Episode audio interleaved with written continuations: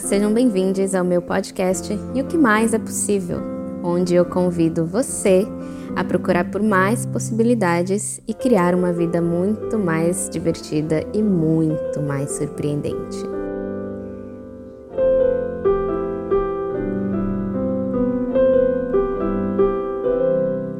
Gente, não tem coisa mais deliciosa do que ser a gente mesmo, do que a gente conseguir se sentir confortável na nossa pele, na nossa carne, com essa roupagem que a gente tem aqui nessa terra, né? E com os nossos pensamentos e desejos.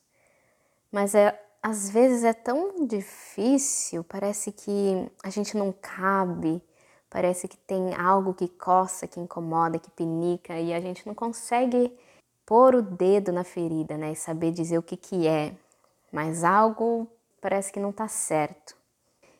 Eu sinto que quando algo não está muito batendo internamente, é porque em alguma parte de nós mesmos nós não estamos sendo quem a gente verdadeiramente é e assumindo e mostrando para o mundo quem a gente verdadeiramente é.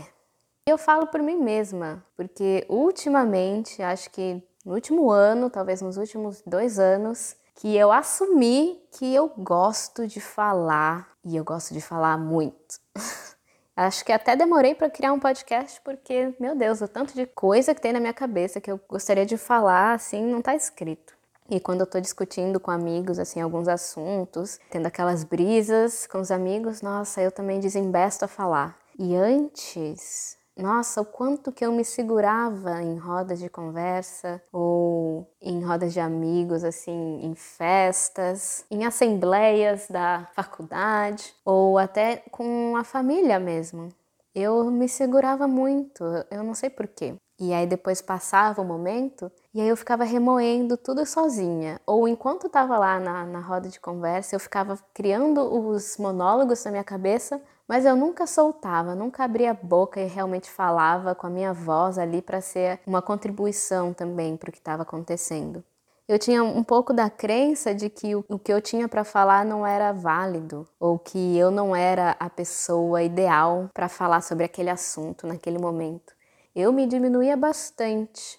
Eu achava que eu não era o suficiente ou digna daquela conversa, e só de estar naquela roda de conversa com aquelas pessoas eu já me sentia, uau, grata.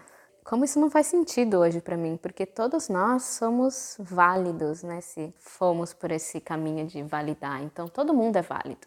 Todo mundo tem uma contribuição para dar nesse mundo e é uma contribuição única do ser que a gente é. E aí me dá uma agonia quando as pessoas querem ser iguais umas às outras ou falar as mesmas coisas que outras pessoas estão falando, assim, com as mesmas palavras, ao invés de falar com as próprias emoções, com as próprias palavras e o próprio ponto de vista. Não só falar, né, mas todas as habilidades possíveis do ser humano, cantar, pintar, cozinhar, enfim, né, de se relacionar, comunicar, tudo tudo pode ser contribuição se cada um decidir fazer a sua própria maneira. Não importa que já tem um milhão de músicos no mundo.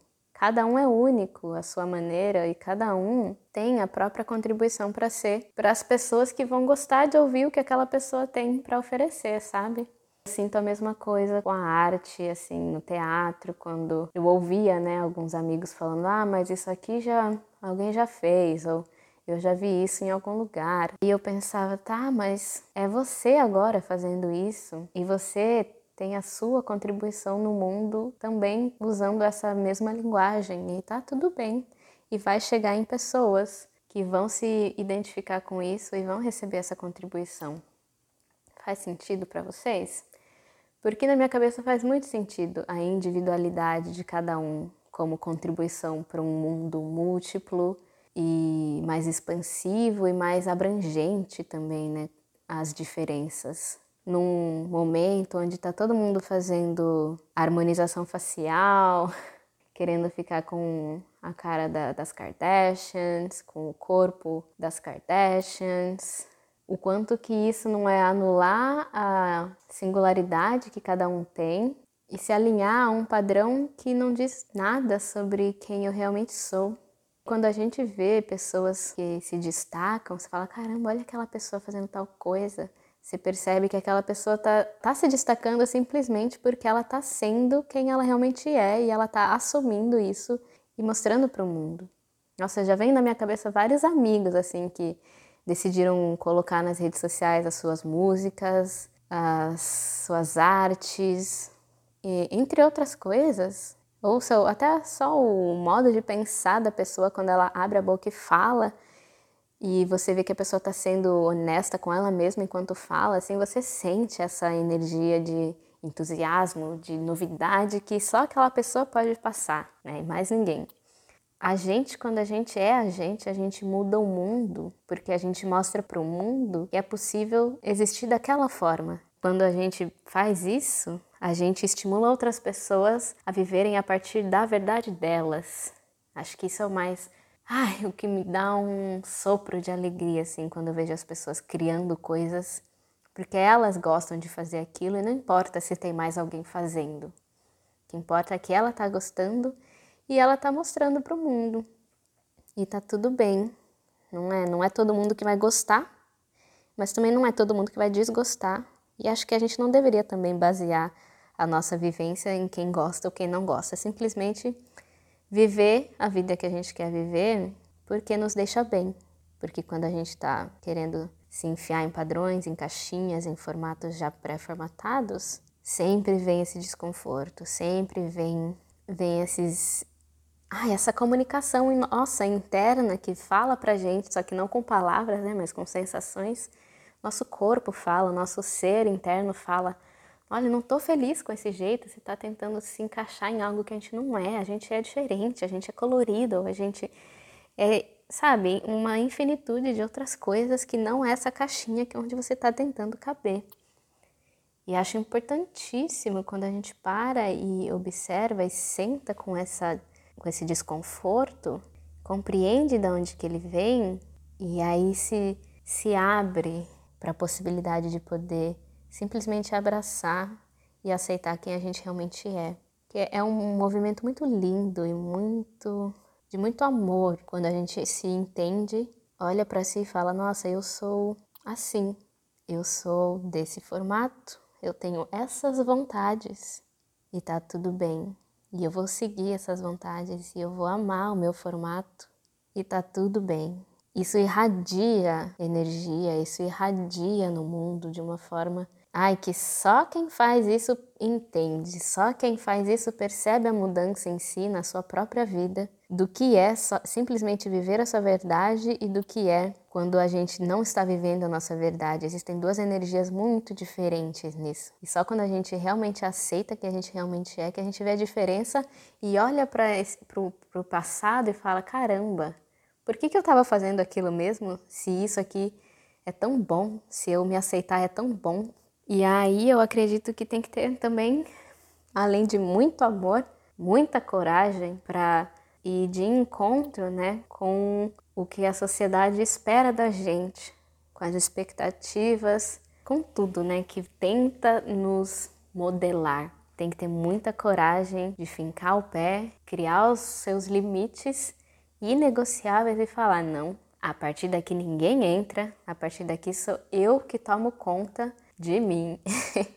e não importa o que qualquer um fale, isso é quem eu sou. E isso não vai mudar a não ser que eu queira mudar, a não ser que eu escolha mudar, porque eu quero ser ainda mais grandiosa, ainda mais alegre, ainda mais amorosa, mais feliz. Eu não acredito naquela fala, ah, eu sou assim, não vou mudar.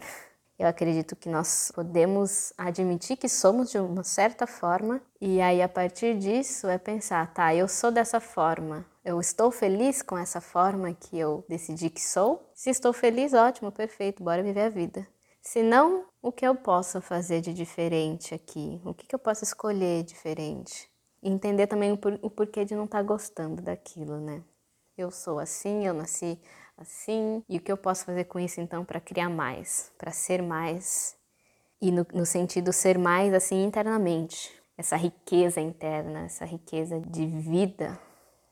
que é, é, eu tento colocar em palavras umas coisas que eu tô sentindo, mas é muito do sentir mesmo, né? Quando a gente segue essa essa comunicação que é sem palavras, é muito rico também, porque muitas vezes a gente tenta racionalizar tudo, né? E tenta resolver tudo a partir do racional, mas sendo que o racional não dá conta de tudo, o racional dá conta do racional, o emocional vai dar conta do emocional. São linguagens diferentes, tá tudo bem. mas é bom que a gente entenda que tem coisas que o emocional também não vai dar conta, por exemplo, e que é o racional que vai ter que assumir para resolver, e vice-versa. E tá tudo bem. Enfim, esse é um podcast meio amplo, meio subjetivo, para falar um pouco de que é uma delícia quando a gente é quem a gente é e quando a gente está confortável na própria pele. E ah, retomando o que eu falei lá no começo, que eu descobri que eu falo bastante, eu descobri fazendo muitos trabalhos de cura que no começo, quando eu era mais nova, eu falava muito também. eu falava demais e minha mãe sempre me falou: "Ah, você falava um monte, meu Deus do céu". Eu lembro de uma história que ela falou que eu estava numa festa de aniversário e tinha uma parte do bolo lá que a mulher tinha feito para a criança que estava meio amassado, que alguém amassou. E aí depois que sopraram as velas e começaram a cortar o bolo, eu falei bem alto assim: "Ai, eu não quero esse pedaço amassado não". E minha mãe falou que isso fez ela ficar com tanta vergonha. E aí esses pequenos relatos da minha mãe falando que eu falava demais e também na escola quando eu falava demais e eu era reprimida, pela professora foram me reprimindo, porque eu fiquei pensando, nossa, eu falo demais, então se eu falo demais eu tenho que falar menos. Ah, se eu estou sendo reprimida pela professora, então, então eu tenho que seguir o que a professora quer, porque ela é autoridade, então eu tenho que falar menos, para ser repreendida menos também, né? Percebi que eu fui sendo moldada a falar menos ao longo da minha vida, até que eu acreditei em algum momento na mentira de que eu não falava muito, de que eu era mais quieta, que eu era mais introspectiva. Mas isso foi um condicionamento que foi feito ao longo de muitos anos. E aí, quando eu entendi esse percurso de condicionamento, foi quando eu consegui fazer o caminho oposto e libertar novamente essa voz que estava aprisionada, que estava aprisionada, sufocada por esse monte de reprimendas. Então, Seja o que for aí que você decidiu que você é, mas que mesmo decidindo que é o que você é, te deixa mal ou te deixa com esse desconforto, que às vezes não tem palavras, vale a pena investigar o porquê disso, né? Ah, eu sou assim. E aí se você não gosta dessa desse adjetivo que você assumiu para você, perguntar de onde que veio isso? E eu sou realmente isso? Ou eu posso ser outra coisa também para além disso?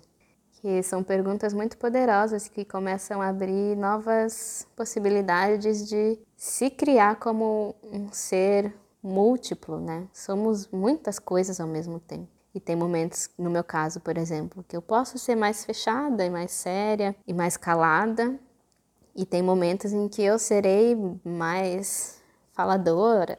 E o que importa é que eu vou estar em paz com cada um desses momentos, sabendo que eu que escolhi estar quieta ou estar falante, e não porque eu estou obedecendo um padrão de comportamentos que me foi imposto por anos e anos. Então é isso. Questiona quem você é e se você está feliz com quem você é nesse momento. Se você não está, seria agora o momento de começar a mudar? Gratidão por ouvir. Até a próxima.